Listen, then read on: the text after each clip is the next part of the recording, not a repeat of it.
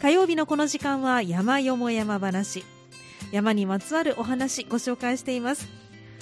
今日は山のお話です。ゲストをお迎えしています。三田三遊会代表の横井時人さんです。横井さんこんにちは。あこんにちは。横井です。よろしくお願いいたします、今日もよろしくお願いいたします、はい、寒い日が続きますけれども。ね、ね、横井さん、えー、山は登ってらっしゃいますか？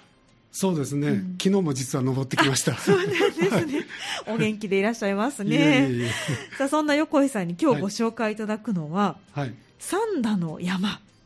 なんですよね。そうですね。はい。はい、三田はあの山たくさんありますけれども、意外に知られていない山もあるということで、で、ねはいはい、あの最初に横井さんご紹介あのご出演くださった時は、三田のえー、山の三角点を、はいはい。ね、ご紹介いただいたことがありまして、えー、その時にえこんな山あるんですか、ということをね、あの知って驚いた方もいらっしゃるかと思うんですけれども、はい、今日はその中でおすすめの山を、まあ、ご紹介くださるということなんですが、はい、まあ、その前段階で現在三田三遊会の皆さんで、地図を作ってらっしゃると、えー、お聞きしたんですけれども、こういったどういった経緯で？あのー、実は、登る時には、えー、あのー山に登るあのソフトウェアアプリでですね、はい、携帯にあのアプリですけども、はい。まあ、我々はあのヤマップっていう,、はい、うアプリを使いまして、はい、それで登るとあのカーナビと同じように人間が、功績が残っていくのではい、でルートも分かるので、うん、安心して登れるということで。はい、でこれを参考にして登ってるんですけども、はい、あの先ほどご紹介ありましたように三角点を探している時にそのルートに乗ってないところがあるんですね。あなるほど。山プリが乗ってないんです、ええ。え、でそんなこともあってじゃあ我々であの功績は残っていきますから、はい、あの歩いた軌跡がこう、ね、残るということですね、はい、あの宝石っていうんですかね、はい、残るんで、ええ、それをもとにして、うん、その地図の中に加えていくというような形で、はい。まあ、作りまして、ええ、で所要時間なんかはちょっと人によって違いますからそこには書いてないんですけども、はい。え一応あの今後のために、はい、あのこういうルートがいいよということで作ってい。ます。うんはい、で、ね、なおかつ、今言いましたヤマップなんですけども、え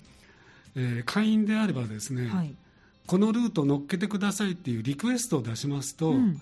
まあ、何人かが乗っていらっしゃると、ええ、あのリクエスト取り上げていただけて、はい、ルートとして、ええ、あの赤い線で乗っかってくるんですけども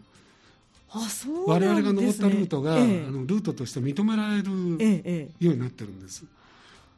なるほど、はい、あのヤマップという先ほどご紹介いただいた地図アプリ、はい、プリ、ね、山の地図アプリ山専用の地図アプリですね。はい、まあいろいろ今ヤマップとかね山系さんもね、出してらっしゃると思います。山レコとかね、はいはい、あのいろいろありますけれども、まあその中でまああの開けば地図が出てきてでコースタイムとかコースとかが出てくるんですけど、それが載ってないものがあると、三田の山で、それを、えー、横井さんたちは実際に歩かれて、ルートを作られてでそれを山アップに載せてくださいと、リクエストしてリクエストしてはい、すごい。今リクエストをかなってきてるんですかね、えっとねはい、あのいくつかあります、ええ。えー、まああのこれからあの10個、はい、三田市内の中にある 10, 10個のあのお話ししたいと思ってるんですけども、ええ、その中の、まあ、有名なところでいうとですね、はい新三田から目の前にあの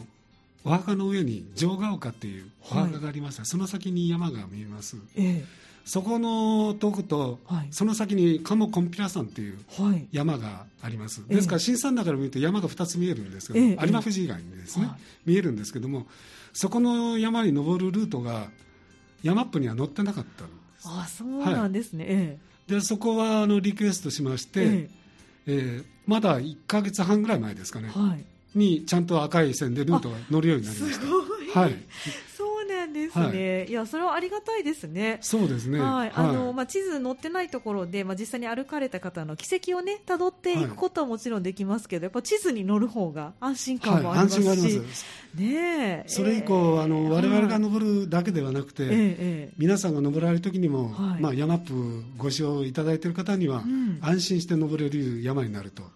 いうことですごい、えとてもいいことだと思いますね。そうですか、はい、いやもう三角点をあの全部冊子にまとめられた時もすごいなと思いましたけど、はいはい、今回さらに上を行く。いやいや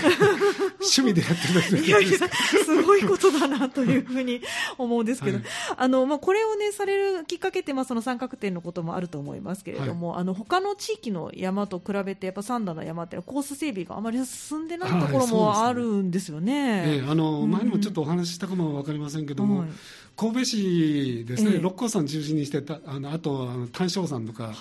あの辺にたくさんあのコースがあります。はい。でそういったところというのは大体標識もあってですね、はい、登る方が多いっていうのもあるんですけども、うんうんあの道もしっかりしていると、は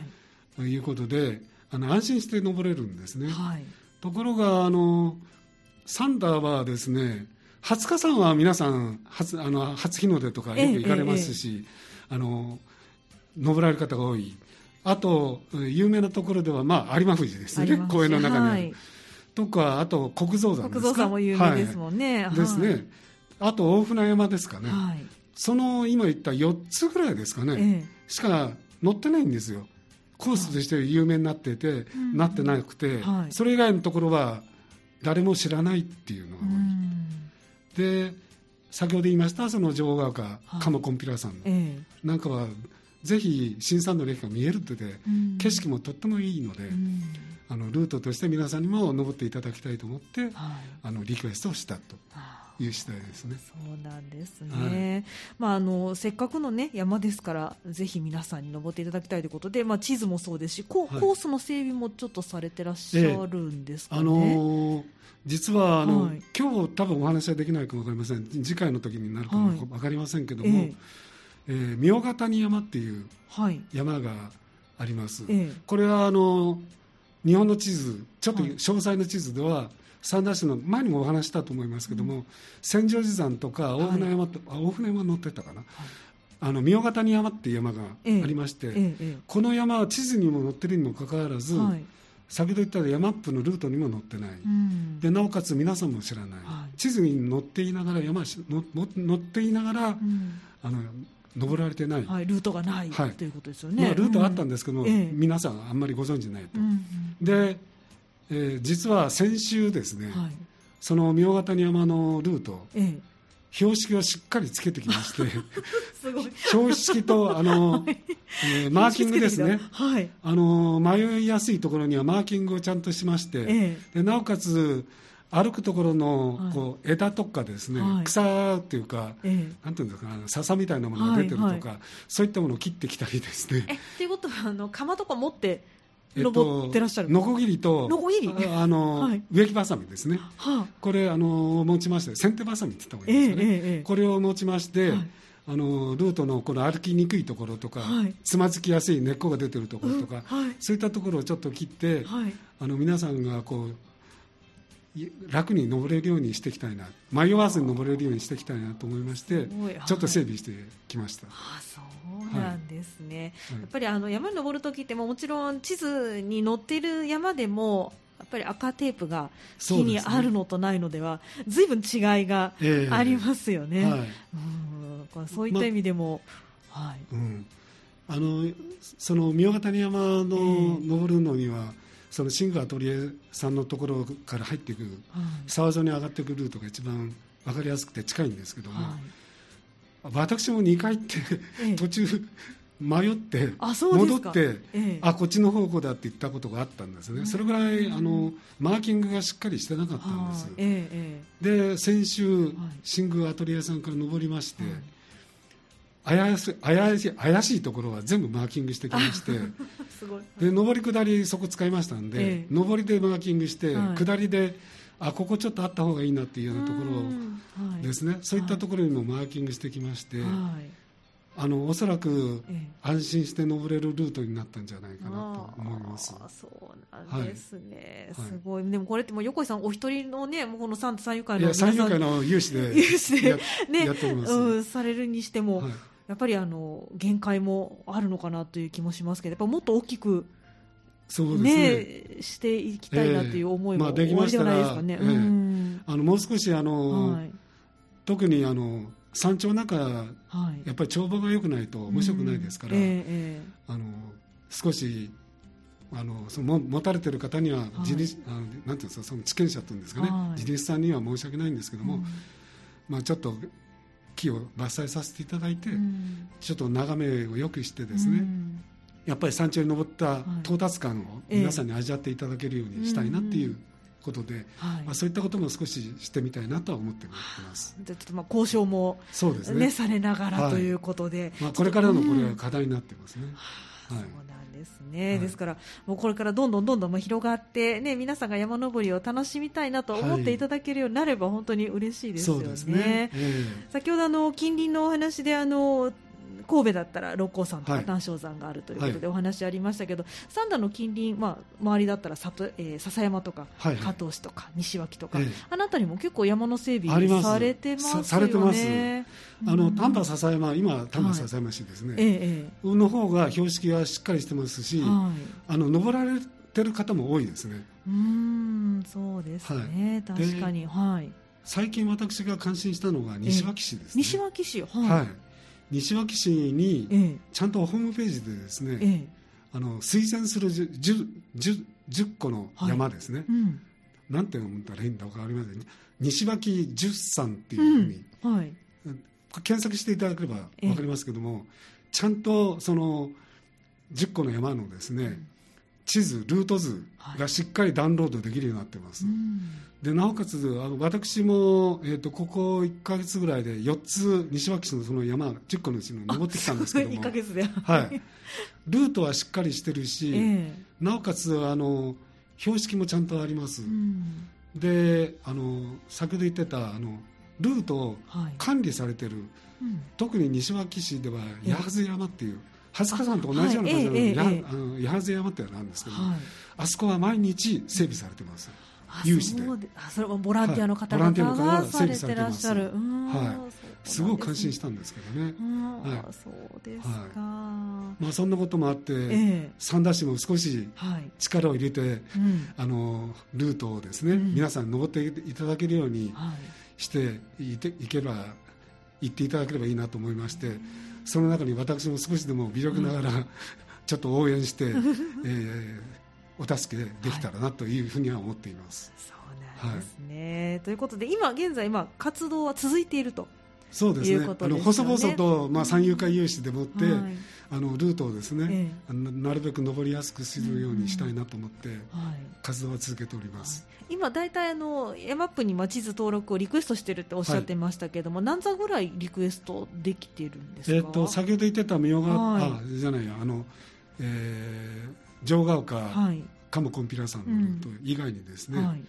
えー、鳥貝山、蛭ヶ岳、うん。からあの、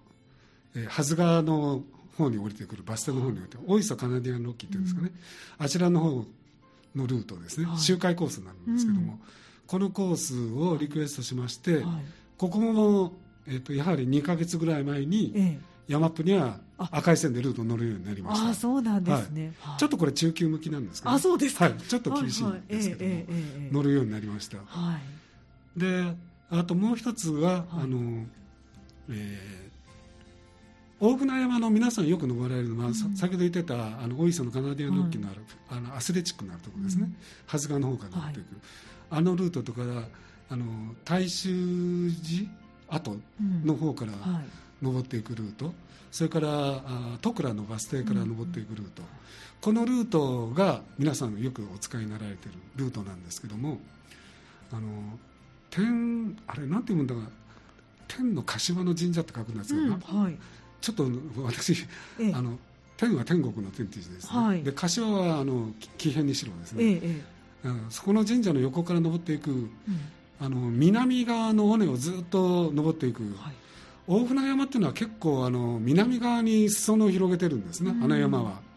で実にあの10個のピークがあるんです。あそそうだそんなにあるんですね。はい、はいでその南側から登っていくルートはあまりご,、存知ないんです、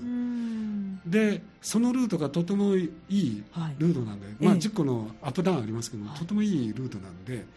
これも載せていただきたいなと思いまして、はい、これもやはり1か月半ぐらい前に、ああのヤマップの赤い線でルートが乗るようになりました。そうですか、はい、すごい本当着々とされていらっしゃる、ね、ということなんですね、はい、じゃあこれはまだまだそのルート赤い線がどんどん増えていく、うん、そうですね。で皆さん安心して登れるようなルートですね、ね。これからも、先ほど言ってた三ヶ谷山なんかも今のリクエスト中です、ですからいずれ乗ると思いますけど、あそうなんですね、わかりました、はい、まあ、その中で今回はあの横井さんに、まあ、三田のおすすめの山10選ということで、10個選んでいただいたんですけど、はい、なかなか今日全部10個というのは、ね、難しいと思うので、えー、あのパート1、パート2とい。う形でお話を進めたいと思いますが、今日はパート1ということで、まあ、ちょっとお時間の許す限り5つ、ね、ね、ご紹介をいただこうと思いますので、はい、後半はその5つの山を、はい、はい、順にご紹介いただきたいと思います。後半もよろしくお願いします。はい今日の山よも山話は三田三遊会代表の横井時人さんをお迎えしまして三田のおすすめトレッキングコースをご紹介いただいています。後半もどうぞよろしくお願いします。はいよろしくお願いいたします。はい、えー、前半にはあのなぜねこのコースをご紹介いただくかというお話を少しいただきましたけれども、はい、今回はおすすめのまあトレッキングコースということで、はい選んでいただきましたけどこのトレッキングというふうに書かれているのは何か意味がおありなんでしょうか、はい、はい、あのー、山を登るという意味では、ええ、登山っていうクライミングっていうんですかね、はい、よくロッククライミングという、うんうん、まあ、岩山に登るという、はい、まあ、登山というものと、え、トレッキングというものと、ハイキングという、まあまあ、ピクニックもハイキングに近いかも分かりませんけども、うん、この3種類によく言葉が使われてますけども、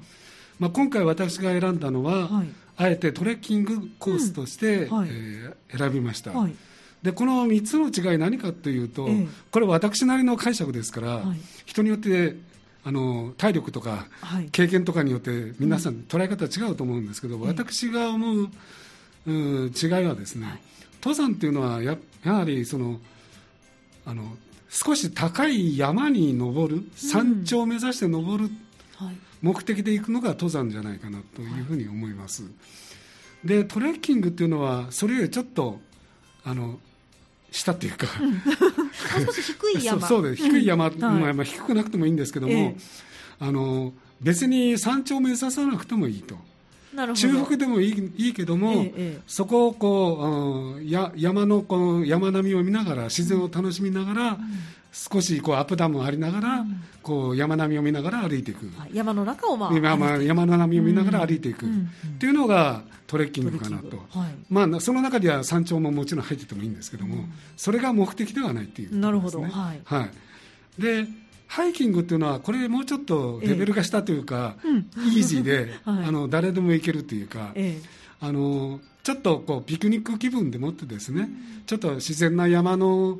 ちょっと感じをこう見ながらでもいいんですね、はい、道でもいいと思います、ええ、こう見ながらこう山を楽しむというだから見ながらでもいいと、うん、そんなようなこう感じが、まあ、ハイキングかなというふうに思います、はい、なるほど。ですから今回はあえてその山をある程度その意識しながら、はい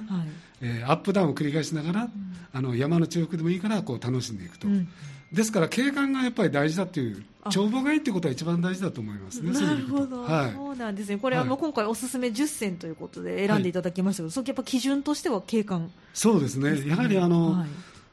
歩いていてあの林の中歩いてると暗いですよ、ね、特にあの針葉樹林の杉とかヒノキの中杉林の中だと高い木なので、はい、下歩いてても暗くなるんで、うん、歩いててもあんまり面白くないんですね、はい、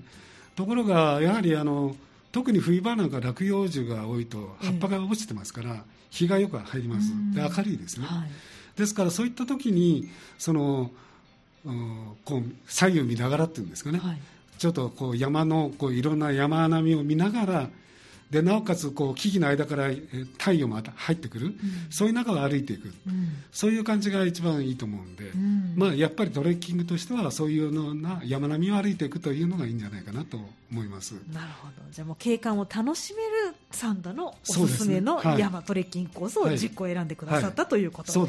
ですね。はい、はい、ということで、まあ、ちょっとお時間もありますので、まあ、あのパート1、パート2と分けていきますけれども、パート1、最初にご紹介くださるのは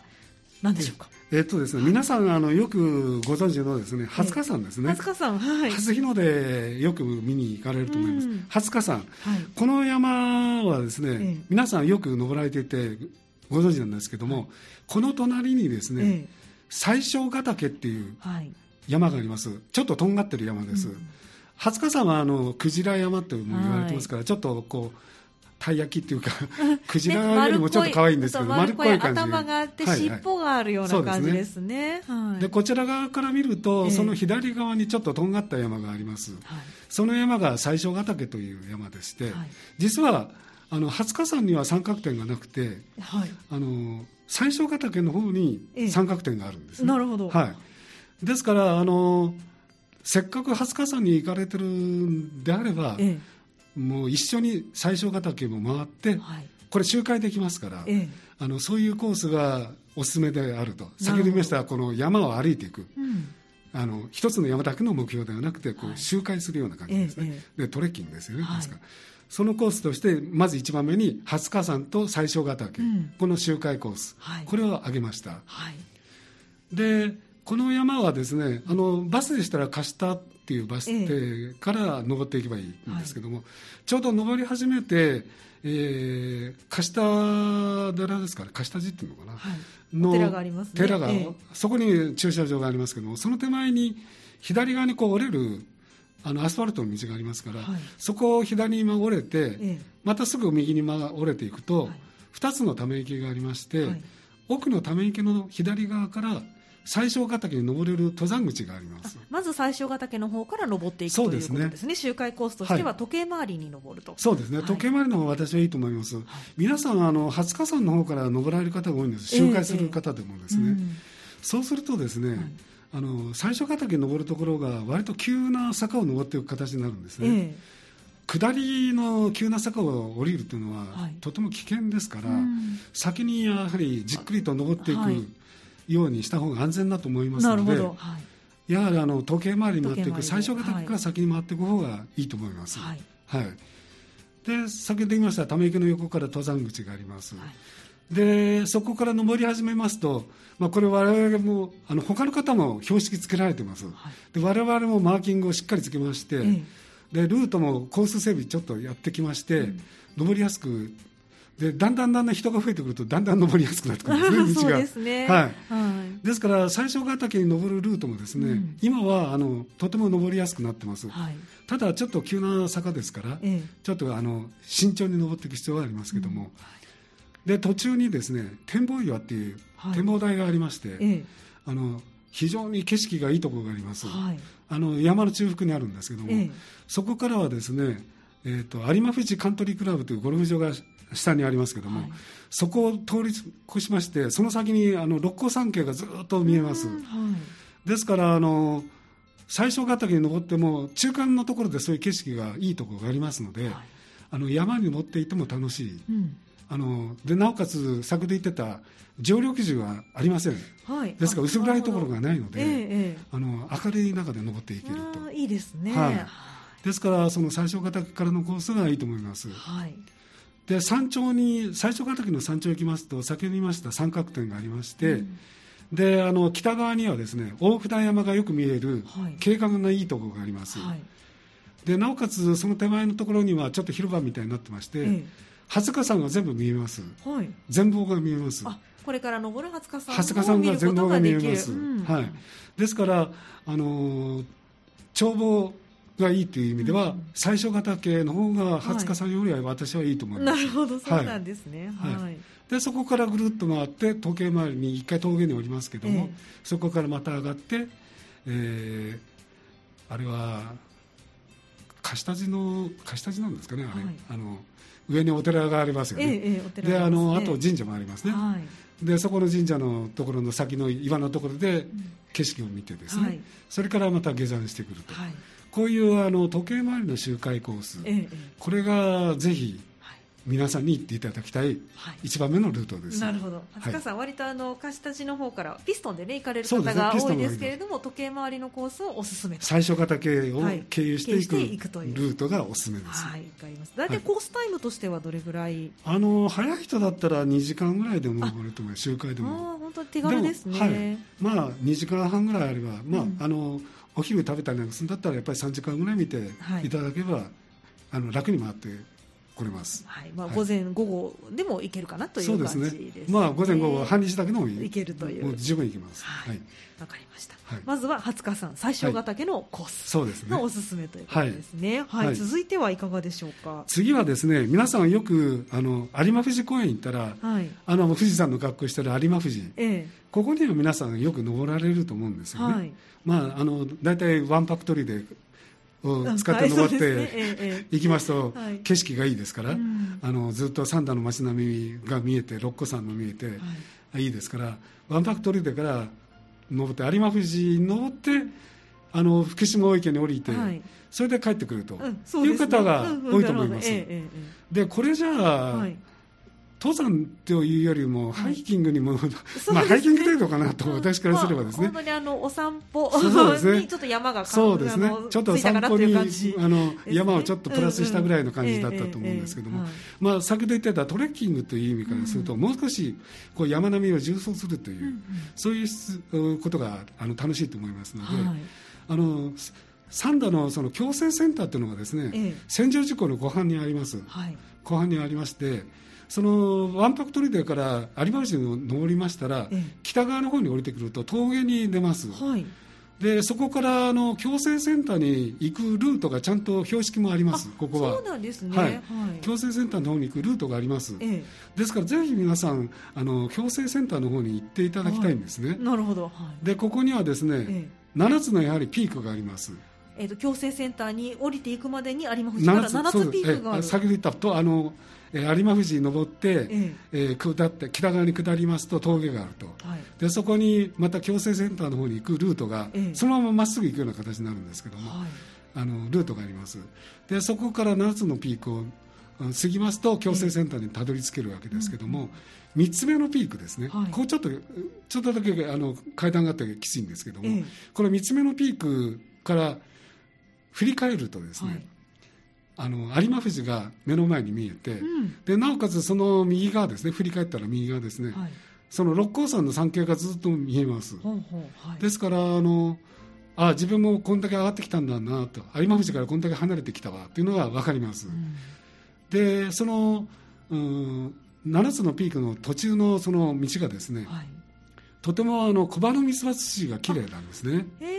春い。いですね、はいえ。ー、うん、これからですね。そうですね、ですからあのおそらく4月の中旬ぐらいになったらたくさん咲くと思いますので、うん。えー、あの皆さん4月の中旬頃ですね、はい、その、うん、有馬富士の峠から登った峠行って矯正センターに行くルート、これを皆さんにお勧めしたいですね。あそうですか、はい、これ矯正センターから降りてからは有馬富士に戻るような形になるんですか、はい、えっとですね、あのその矯正センターの先にはシングミュージアムという、はい、あのあの風のミュージアム風のミュージアムですね、えー、シングさんの,、はい、あのあれ確か11個だったかな。モニュメントが置いていまして、えーえー、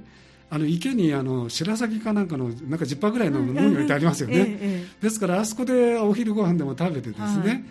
まあ、広場でもいいんですけども、で食べましてそれからですねあの矯正センターの入り口車の入り口の方に歩いていくんですね、はい、ですから火山院の方に行くような道なんですけども、に行きまして矯正センターを車で出たところすぐのところにですね、はい、右に折れる小川沿いの道があります、はい、ですからあの県道に出なくてその手前のところを右に折れるとあ、うんうん。はい、あの小川がずっとありますから、ええ、そこを南の方に歩いていくわけですね、うんうん、そうすると、えー、有馬富士住宅という住宅地の住宅地区っていうんですかね、家がたくさん並んでるところがあるんですけども、え、そこにぶつかりますから、その住宅地区の中を南側の方に歩いていく南側に上がっていくって言うんですね、坂を登ってきます、はい、それで、えー、さらにその住宅地区を過ぎますと左の方にため池があるんですけども、あのまた道があります。でその、うん、左側に折れた、まあ、ちょっとあの針葉樹林の道なんですけどもどえーと、有馬富士を囲んでいる中腹の道って言った方がいいのかな、はい、なんですね、ええ、でそこを行きますと、えー、芝生広場に行く、はい、あの車で通れる芝生広場に行く道にあるんですけども、え、そこにぶつかります、うん、ですからそこに出ましたらまた右に折れて芝生広場に出ると、はい、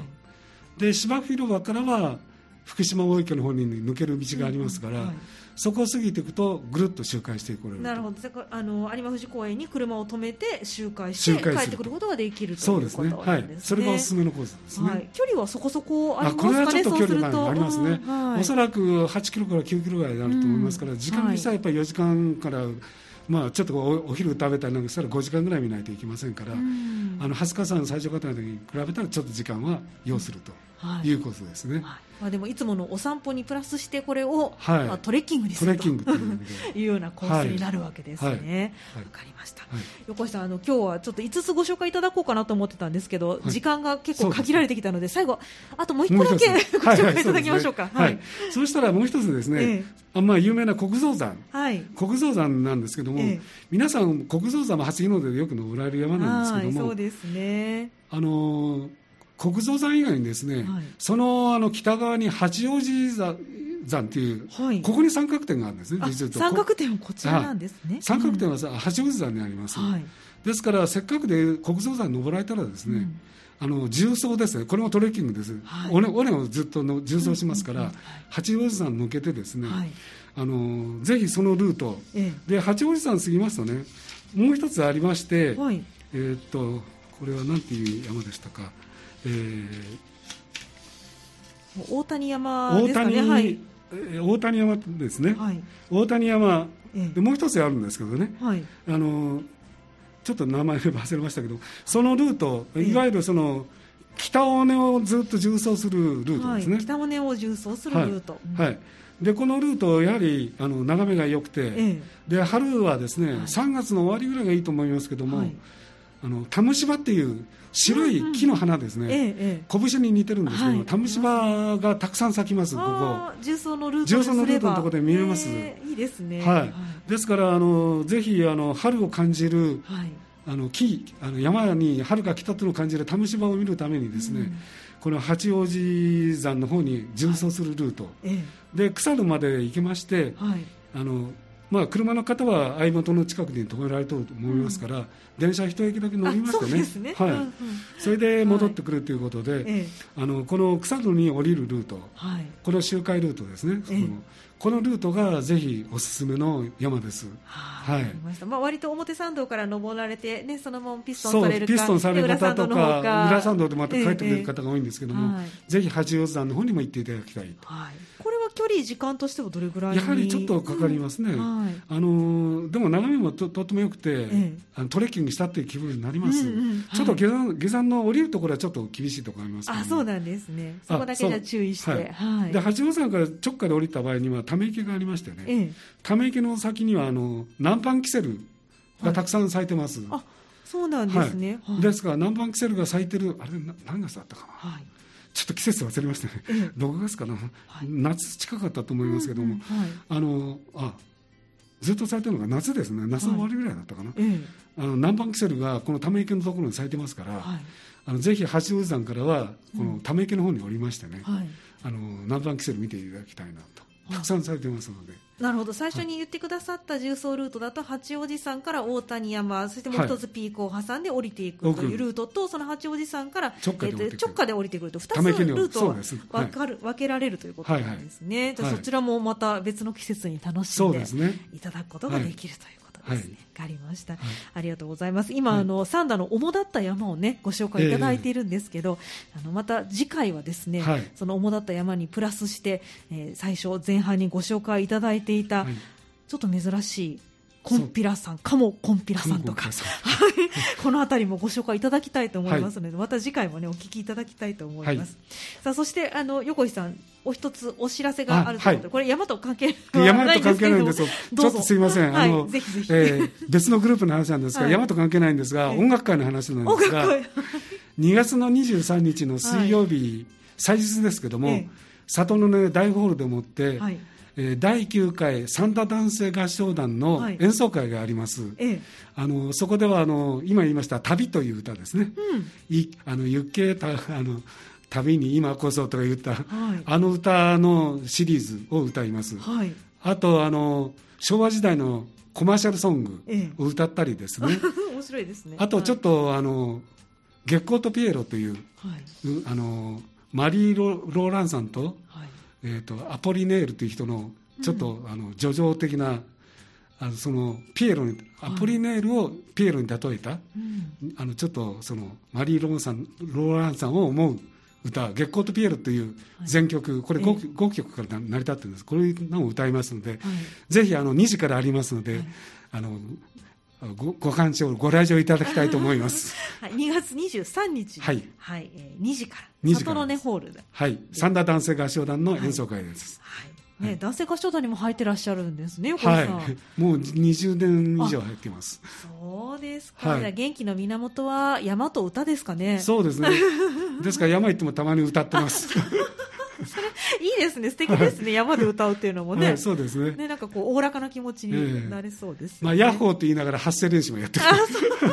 なるほど、面白い、まあ、そんな山の楽しみ方もあるということで、はい、ですので、こう今日はあの三田市内のおすすめトレッキングコース10選の、ちょっと3つになってしまいましたけれども、次回、残り7つを、そうですね、はい、あとプラスアルファで、ここもおすすめというところもありましたらね、ご紹介いただきたいと思いますどうぞお楽しみください。はい、次回もどうぞよろしくお願いいたします。はい、どうも失礼いたします。今日の山よも山話は三田三遊会代表の横井時人さんに三田市内のおすすめトレッキングコースご紹介いただきました。以上山よも山話のコーナーでした。